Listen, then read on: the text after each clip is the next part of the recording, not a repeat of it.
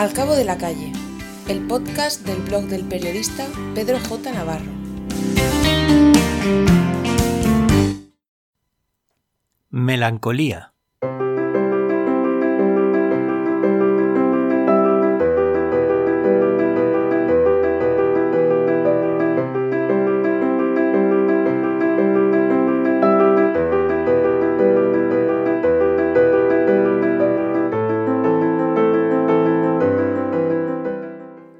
Si hay un estado de ánimo que puede describir mejor el momento presente, ese es el de la melancolía.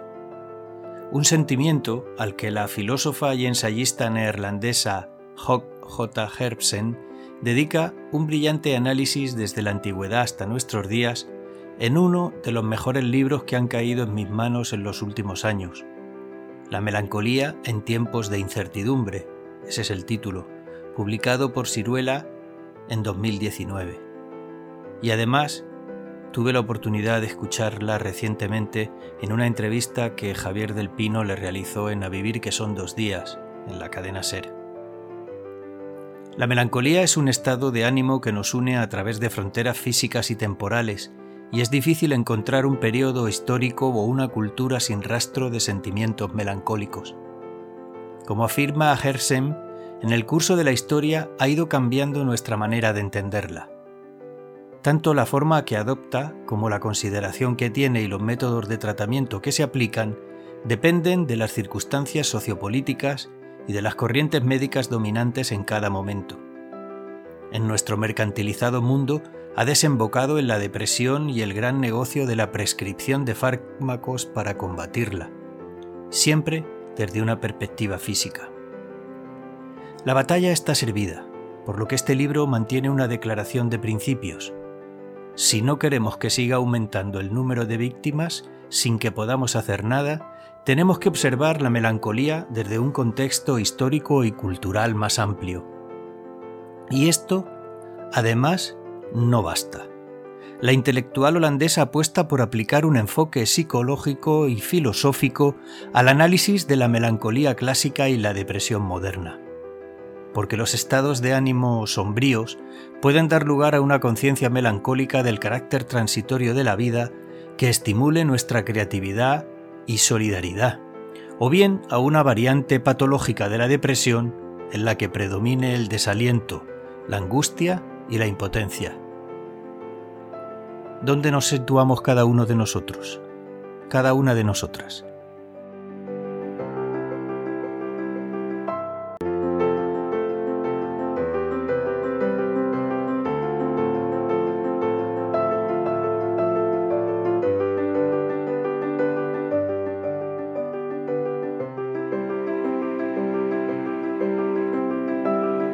Desde que el mundo es mundo, el ser humano ha tenido que hacer frente a pérdidas, decepciones y contratiempos, pero da la impresión de que en la actualidad estamos peor preparados que nunca para ello.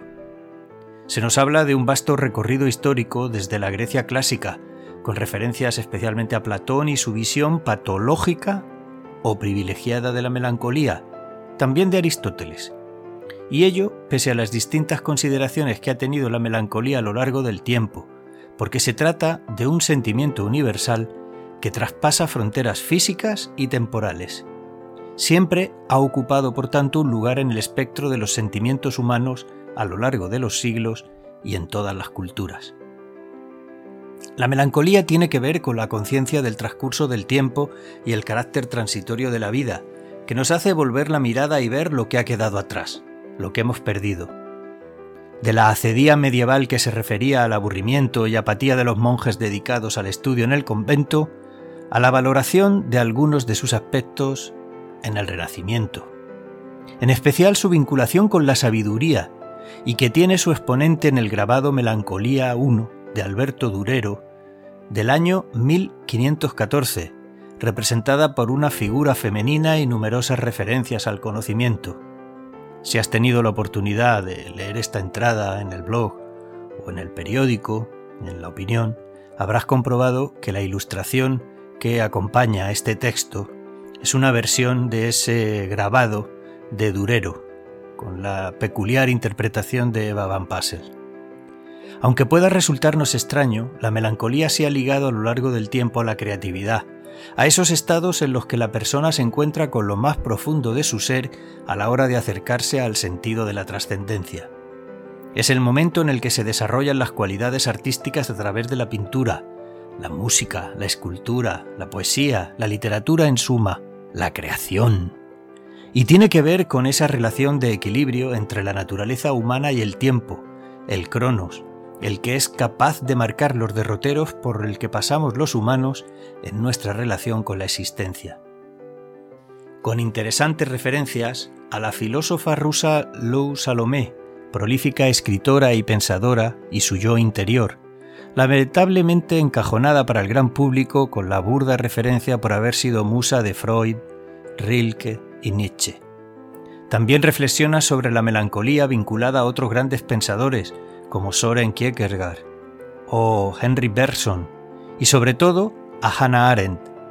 Amén de que en tiempos de posverdad, totalitarismos y populismos, no podemos dejar de lado esa mirada que la melancolía ofrece para estar presente en todo lo que hagamos y mantener vivo el diálogo sobre el mundo.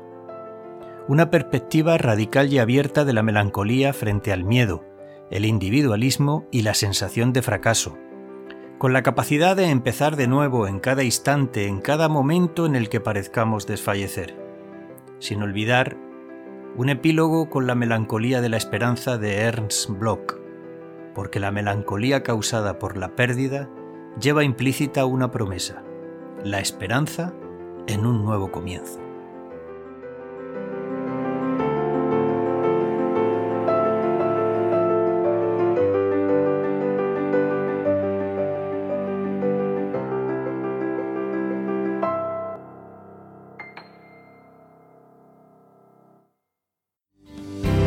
Al cabo de la calle, el blog del periodista Pedro J. Navarro. Puedes suscribirte a este canal en YouTube y si te gusta, compártelo.